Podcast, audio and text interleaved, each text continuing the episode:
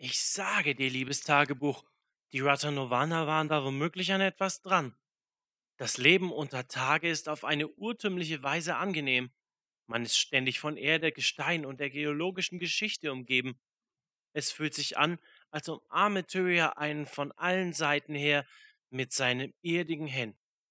Ich wurde in Rattersum geboren und kannte nur das Leben an der Oberfläche, bis auf das eine Mal, als ich in einen tiefen Graben fiel.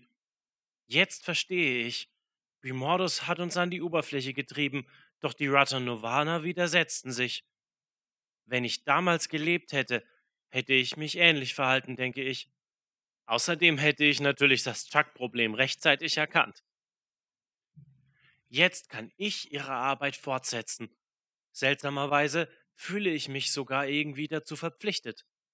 Ihnen war klar, dass man nicht ewig vor den Drachen weglaufen kann.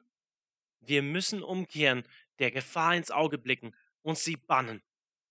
Eine mutige Philosophie, die ein wenig ironisch wirkt, wenn man bedenkt, dass das Leben unter Tage als Kopf in den Sand stecken gedeutet werden könnte. Ich bin es Ihnen schuldig, Ihr Werk zu vollenden. Das ist diesmal eine persönliche Angelegenheit. Das klang jetzt ziemlich klischeehaft. Es passt aber.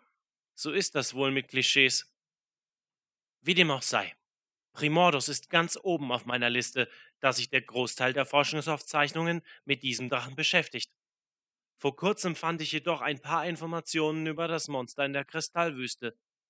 Die Erhabenen und die Novaner tauschten untereinander Technologie und gaben vermutlich auch Daten zu den Drachen weiter. Man beschäftigte sich mit Kalkatorik, so wie wir uns mit Primordus beschäftigen. Das liegt daran, dass sie von den Vergessenen erschaffen wurden. Die Vergessenen hatten sich Glint verschrieben.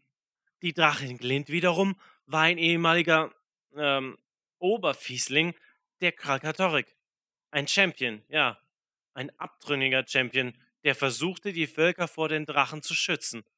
Eine sympathische Drachendame. Nach ihrem Tod bemühte man sich, ihr Erbe zu schützen. Und jetzt rate mal, was ein nicht unerheblicher Teil dieses Erbes ist. Richtig, das Ei. Ich frage mich, ob der Kommandeur etwas dagegen hätte, wenn ich mir das Ei für ein paar Versuche im Labor von Tarir ausleihe. Oha, ich muss mich zusammenreißen.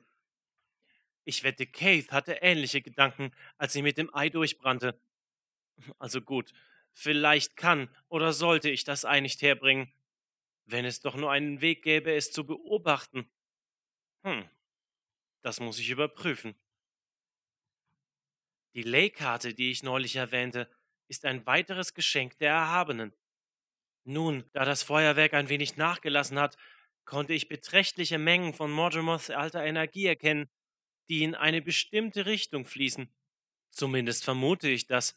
Die Magiebewegungen sind von solch einer Unregelmäßigkeit, dass ich nicht eindeutig sagen kann, ob es sich um ein Muster handelt oder nicht. Außerdem weiß ich nicht, wie verlässlich und genau die Karte ist. Die Indizien könnten täuschen. Sobald ich alles erfasst habe, sollte ich einen Brief an den besten Drachentöter aufsetzen, der mir einfällt. Hoffentlich bringt meine Forschung den Novanern etwas. Dann können der Kommandeur und ich auch bald umkehren, der Gefahr ins Auge blicken und sie bannen.